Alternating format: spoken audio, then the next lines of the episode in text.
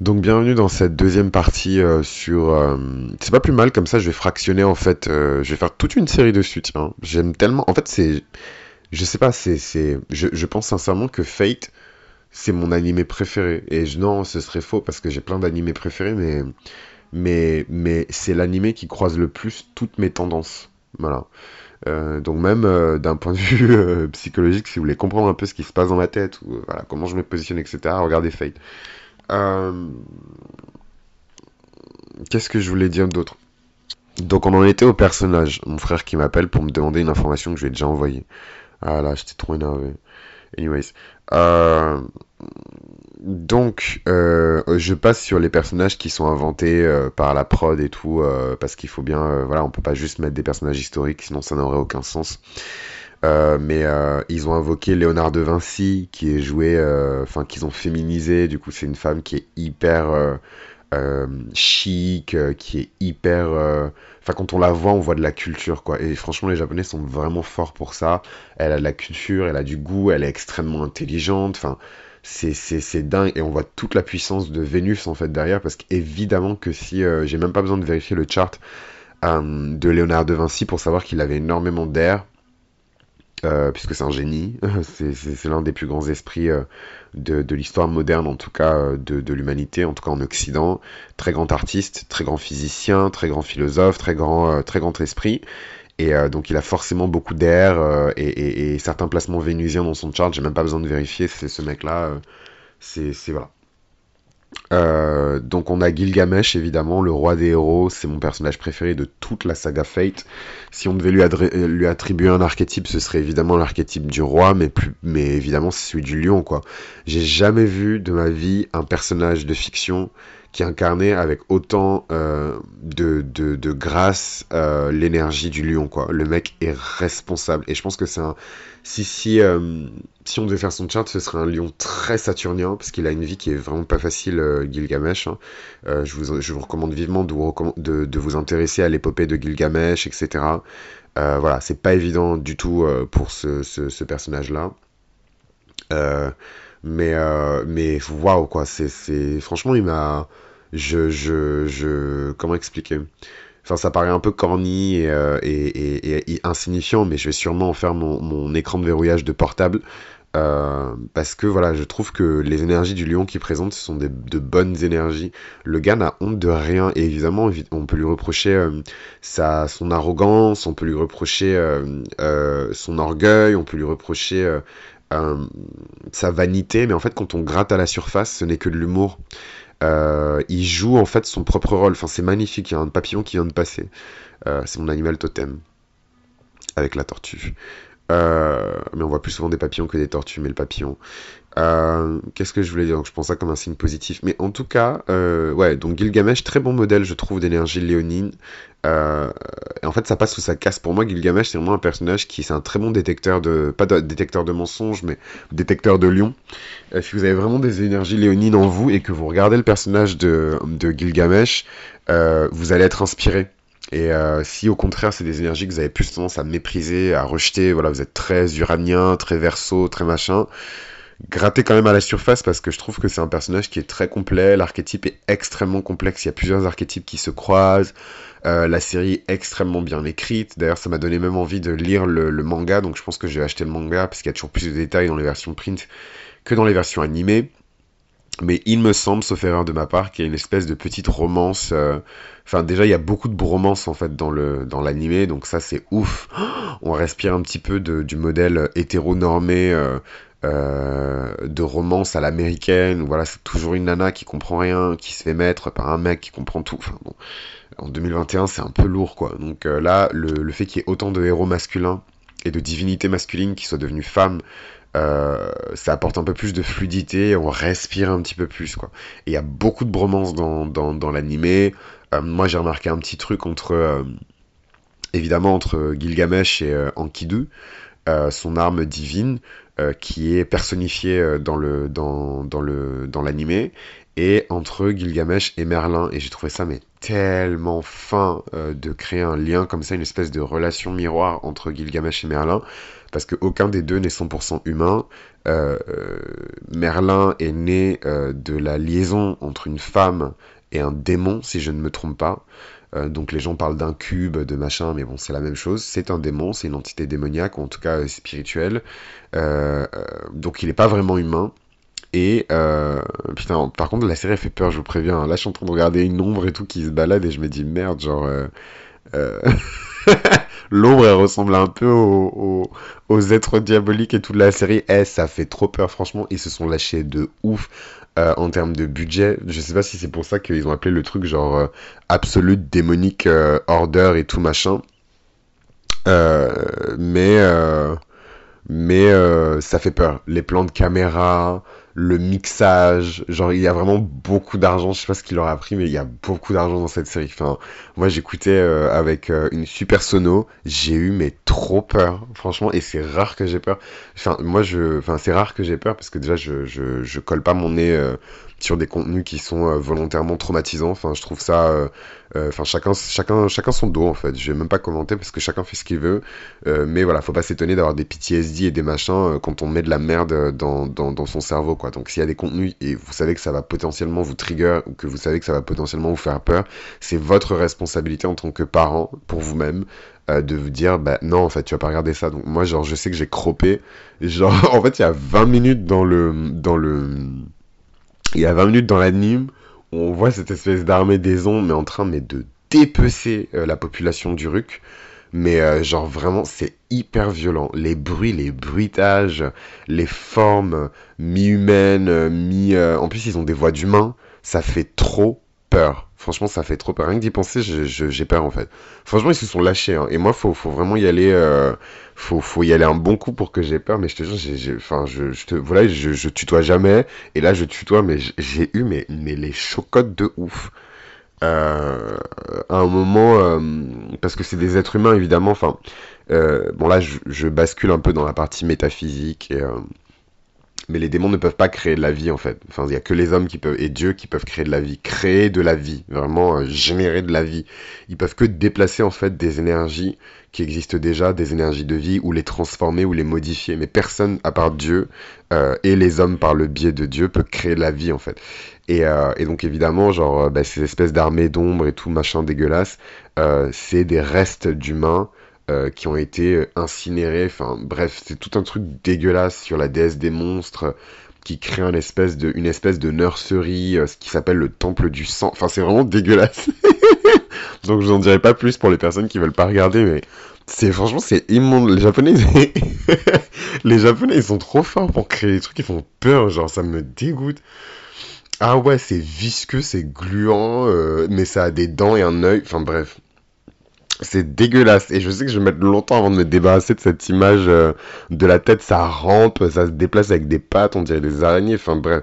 Euh, mais en même temps, une magnifique métaphore sur le futur de l'humanité puisque le discours qui était tenu en fait dans, Fight, c'était que bah, ces immondices vont remplacer l'être humain parce qu'ils sont plus performants, ils résistent mieux euh, aux problèmes de climat, euh, ils n'ont pas besoin de transplantation d'organes, ils n'ont pas besoin d'apprendre des choses, ils ont déjà toutes les connaissances de l'humanité en eux, et très important, ils ont une conscience collective. Donc ça veut dire que tous, un peu comme les anges, sont conscients les uns et les autres de leur existence. Et ça, évidemment, c'est ce vers quoi les êtres humains essaient de tendre. Euh, mais euh, on n'y est, clairement pas, euh, on y est clairement pas. et ça, j'ai trouvé beau. Donc d'un point de vue philosophique, c'est dégueulasse graphiquement, mais d'un point de vue philosophique, c'est magnifique. C'est une espèce de satire sur le futur de l'humanité. Je trouve ça très beau même que je fasse une espèce de compte rendu de Fate dix ans plus tard presque où j'ai fait euh, le compte rendu euh, de, de Fate euh, Zero sur mon blog quoi. Et j'étais déjà dans un délire un peu spirituel mais plus sur mon, mon, mon Tumblr qui est très personnel. Donc faut vraiment passer par le Patreon pour avoir accès à l'adresse de mon Tumblr Euh, mais euh, voilà, c'est cette époque-là. Et d'ailleurs, quand vous scrollez un peu les, publications sur mon Tumblr, vous pouvez retrouver l'article que j'avais écrit euh, à l'époque sur Fate Zero et toutes les interprétations métaphysiques, philosophiques, toutes les références qu'il y a dans, dans Fate Zero. Donc je continue sur les personnages. Donc Merlin, Merlin l'Enchanteur, sublime. Euh, que Dieu me pardonne, mais moi je trouve que j'ai toujours trouvé que c'était un personnage un peu grossier et qui me faisait peur parce que je trouve qu'il y a un gros gap entre les représentations dans la fiction en fait de Merlin qui le montre un peu comme un espèce de grand mage bienveillant avec une longue barbe blanche et la réalité euh, d'un être qui n'est pas du tout humain, euh, qui relève plus du démon que de l'humain. Euh, et qui euh, vivait seul, reclus euh, dans la forêt, et qui n'a jamais côtoyé d'être humain, à part quand le roi Arthur voilà, lui a demandé son aide, enfin en tout cas qui s'est engagé dans, les, conflits de guerre en fait qui existaient à l'époque entre le, royaume et... enfin en tout cas le, les, les, deux royaumes, les deux factions, j'ai oublié les noms, je suis désolé, euh, qui étaient, euh, qui se sont jurés euh, une, une, espèce de, de, de, rivalité mortelle, blablabla. Donc il y a toute une histoire de, de prophétie que Merlin a vue avec un dragon blanc qui arrive à vaincre un dragon rouge. Enfin bref, je vous épargne les détails. Ça fait très longtemps d'ailleurs que je me suis pas plongé un peu dans, dans les mythes un peu celtiques, voilà, d'Europe. J'ai pas que ça à foutre. C'est ma culture aussi, mais c'est pas que ma culture. Mais en tout cas, je vous invite à vous renseigner là-dessus parce que, bon, euh, ils ont fait un espèce de mage de la nature, de mage des fleurs. Euh, voilà, c'est très mignon, il est très beau, il est très élégant, euh, Merlin, dans, dans l'anime. Mais voilà, moi j'ai toujours cette image de, voilà, des vraies représentations historiques et tout. Genre de, bon, personne n'a réussi à prouver d'ailleurs qu'il a vraiment existé d'un point de vue purement scientifique et tout et historique. Mais en tout cas, dans son histoire classique, un peu comme Peter Pan, euh, qui bute les, enfants perdus qui essaient de s'échapper euh, du pays de l'imaginaire dans la vraie histoire. Euh, on a un Merlin qui est quand même assez, enfin moi qui me fait peur quoi. C'est, plus, je le vois plus comme une espèce de mage noir, une espèce d'entité un peu reclus, éloigné, genre vraiment le côté flippant du verso. plutôt que comme un espèce de d'ange gardien bienveillant qui donne des conseils quoi. Mais bon, en tout cas dans Fate, dans la série, c'est le rôle qu'il joue, l'ange gardien bienveillant. Et en fait, ce personnage de Merlin, je trouve que c'est vraiment l'archétype du verso, quoi. Il est bizarre, il est étrange, il est, il est étranger, euh, il est exilé, un peu seul dans sa tour où il peut voir euh, le, le, le, il peut voir le présent, mais vraiment dans le continuum. Enfin, je sais pas comment expliquer. C'est hyper complexe, mais je trouve que Fate, il le rend extrêmement simple. Mais en gros, le présent, c'est le présent. Le passé, c'est le passé. Le futur, c'est le futur. Le passé, c'est toutes les actions qui ont déjà eu lieu, en fait. Euh, le futur, c'est toutes les actions qui vont avoir lieu. Et le présent, c'est toutes les actions qui ont lieu dans tous les espaces-temps euh, où le temps s'écoule. Enfin, c'est bizarre, j'arrive pas à le, simplifier, mais bon, moi j'ai compris en tout cas. Euh, mais en gros, Merlin voit tout, tout, voilà. et du coup, il voit évidemment tous les combats qui sont menés par le personnage principal, et c'est pour ça qu'il décide de l'aider parce que c'est un grand servant. Euh, donc la, classe des esprits qui se soumettent euh, à l'autorité du Saint Graal pour euh, stabiliser l'avenir de l'humanité. c'est un grand servant, c'est encore une autre classe de, d'esprit. c'est un très grand servant, Merlin. Et donc du coup, il peut pas briser certains tabous qui, qui feraient qu'il prend parti dans la guerre du, du Saint Graal. Mais il décide d'aider quand même le personnage principal. Donc voilà, Merlin, vraiment euh, magnifique. Euh, cette représentation de Merlin, très verso, très uranienne, euh, qui vient parfaitement faire un dialogue harmonieux avec un dialogue harmonieux avec comment il s'appelle avec Gilgamesh, qui lui, Gilgamesh, évidemment représente les énergies du lion solaire dans toute sa splendeur. Euh, euh, et on a comme ça le, dialogue entre la voix du peuple, la voix des marginaux, la voix des marginalisés et euh, la voix du roi qui, voit tout avec toute sa hauteur de roi et qui est là pour gouverner quoi. Franchement Gilgamesh c'est c'est bah, c'est mon personnage préféré de toute la la, la, saga euh, Fate. Mais je trouve que dans cette saison ils lui ont vraiment rendu justice en en faisant un roi euh, sage. Alors qu'en vérité enfin dans la réalité historique Gilgamesh était un tyran euh, qui organise enfin voilà il a organisé que Dieu me pardonne si je enfin c'est pas du blasphème parce que c'est pas Dieu mais je salis comme ça la mémoire euh, mais euh, mais voilà euh, enfin c'est c'est c'est vérifié hein. là pour le coup c'est des réalités qui sont historiques mais voilà il était sanguinaire hein, des viols des, des viols collectifs des, des massacres des purges c'était un tyran hein. mais bon c'était l'époque aussi voilà euh, c'était en 2600 euh, avant, avant Jésus-Christ, plus même, parce que eux ils ont mis 2600, mais en vérité la civilisation sumérienne, euh, elle remonte encore plus loin. Donc on a évidemment euh, après Gilgamesh, bon, Enkidu, je vais passer parce que j'ai trouvé ça un peu, euh, ils lui ont donné beaucoup trop de place. C'est le l'arme divine en fait de Gilgamesh. Euh, bon, je pense qu'ils en avaient besoin peut-être pour bien ficeler le l'intrigue, mais pour moi ils lui ont donné beaucoup trop de place. Merlin, j'en ai parlé. Anna, on s'en fout. Ishtar, franchement, c'est. mais c'est, c'est, Franchement, c'était un régal. Moi, c'est quand j'ai vu Ishtar, en fait, dans un extrait euh, de Fate euh, Babylonia, que je me suis dit que je dois regarder cette saison de Fate. C'est un moment où, en fait, euh, ils veulent avoir les faveurs d'Ishtar en tant que déesse pour qu'elle les aide, en fait, à vaincre l'alliance des trois autres déesses. Et on a le personnage principal qui lui jette une espèce de pluie de pierres précieuses extrêmement rares. Et, euh, c'est comme ça en fait qu'ils attirent l'attention d'Ishtar, puisque évidemment Ishtar euh, c'est l'archétype, c'est un archétype qui est extrêmement proche de celui de Vénus et d'Aphrodite.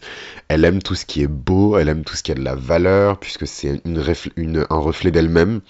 Et euh, donc voilà quoi, c'est la déesse de toutes les richesses. Donc quand ils essaient de la rallier à leur cause, le roi leur propose de mettre à disposition 30% de ses réserves d'or, de ses coffres euh, d'or, euh, les coffres de Babylone en fait. Donc c'est c'est des, enfin vous pouvez même pas imaginer la quantité d'or. Euh, enfin c'est absurde. ce qui lui permettrait de faire des offrandes et elle aurait plus besoin de, enfin ce serait plus une divinité qui est désuète ou, dont le culte se s'affaiblit quoi. C'est très beau d'ailleurs parce que dans l'animé, les prêtresses d'Ishtar qui voient que la fin du monde est proche, euh, elles, elles, invoquent l'esprit d'Ishtar, elles invoquent la divinité Ishtar dans le corps d'une jeune fille.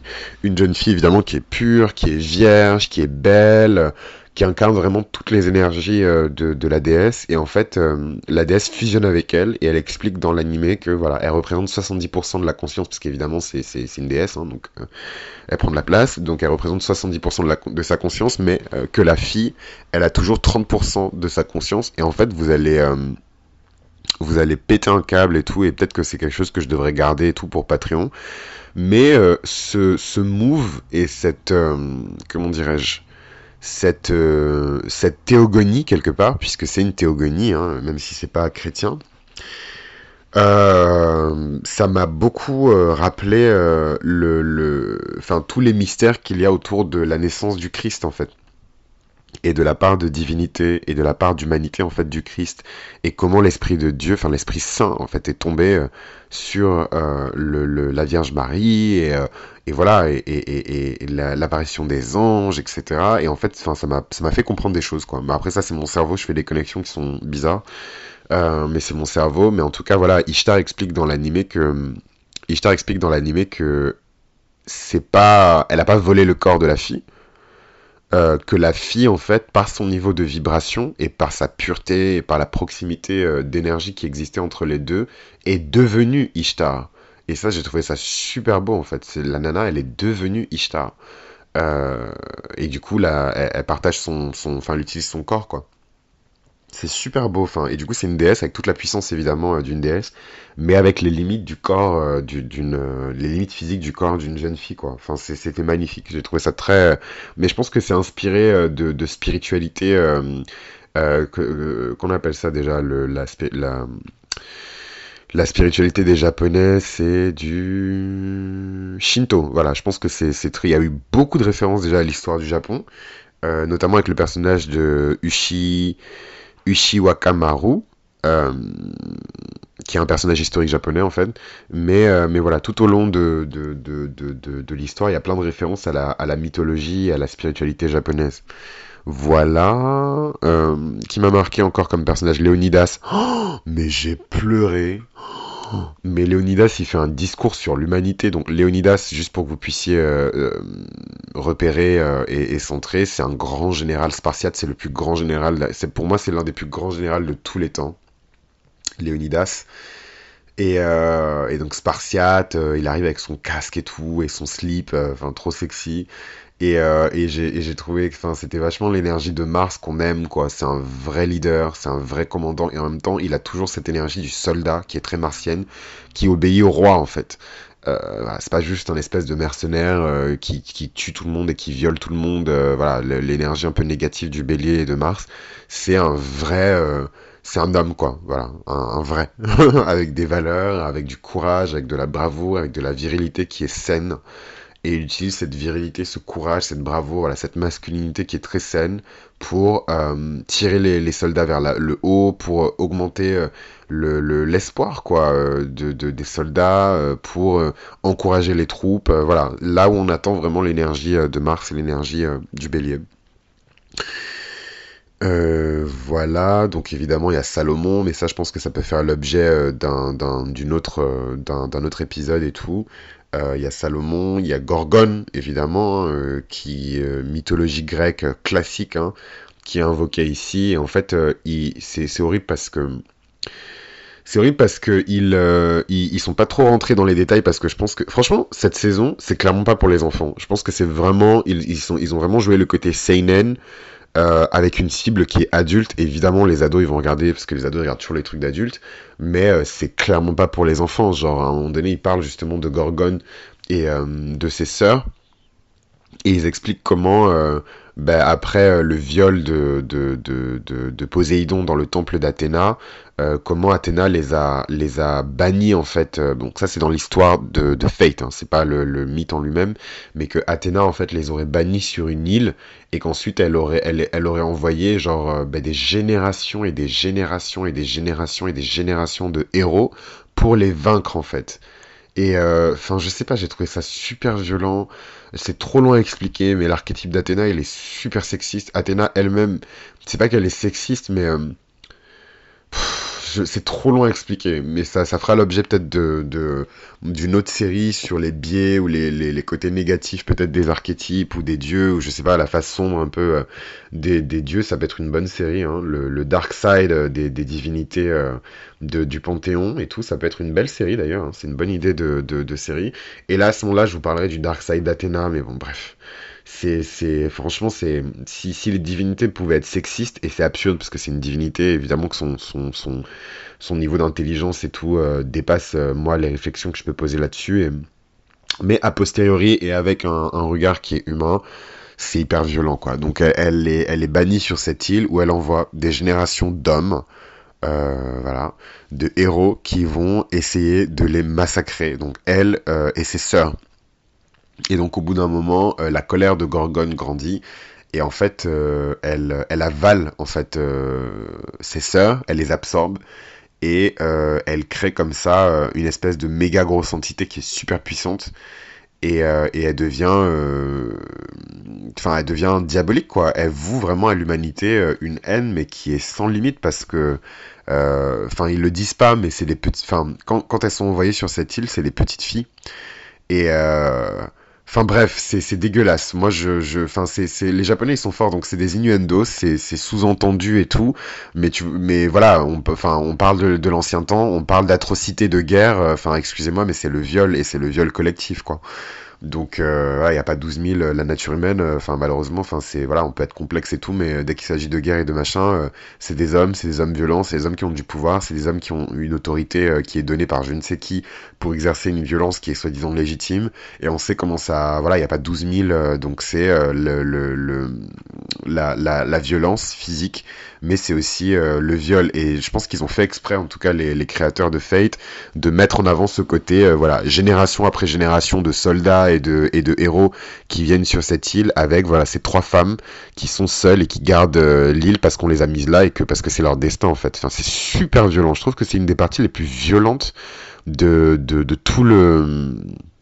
C'est l'une des parties les plus violentes de tout le de tout le l'animé en fait de toute la saison. C'était méga violent quoi. Et en, fait euh, ils sont forts parce que du coup on comprend euh, le, la haine euh, de, de, de, l'antagoniste et du coup on commence à avoir de l'empathie pour l'antagoniste. Enfin bref c'est japonais c'est toujours bien écrit c'est japonais.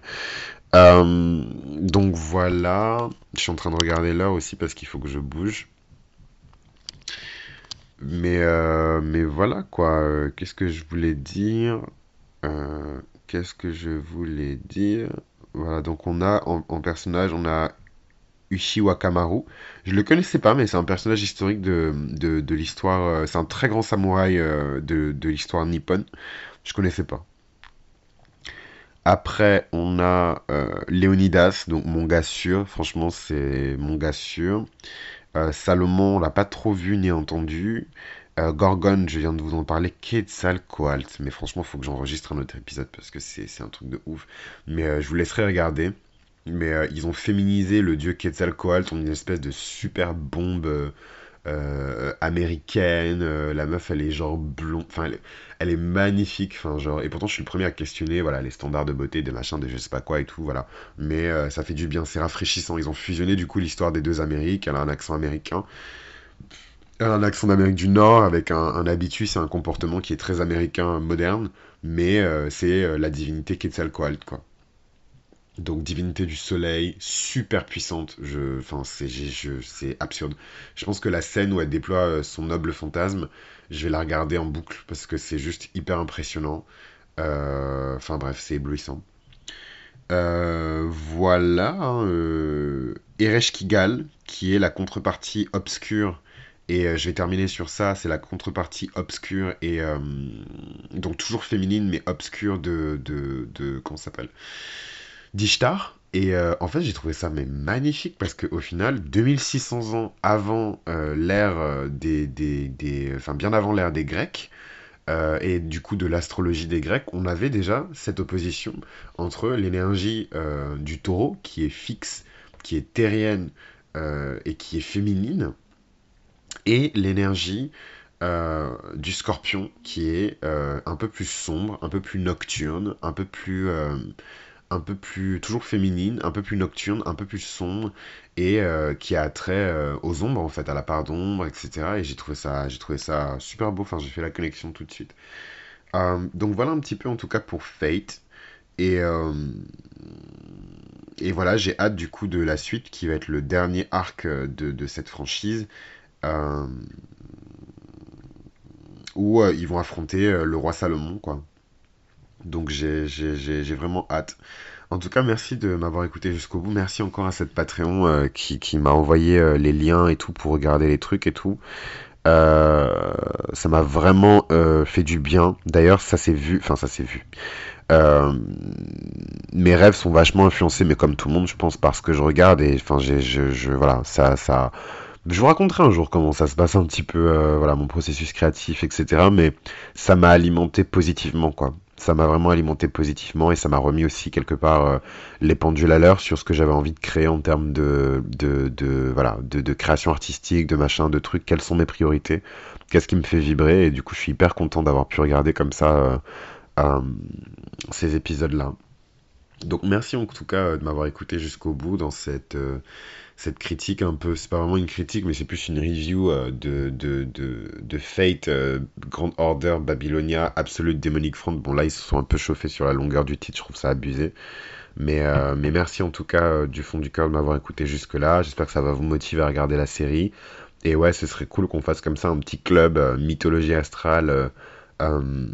Fate parce que c'est on fait la même chose vraiment on fait, exactement la même chose.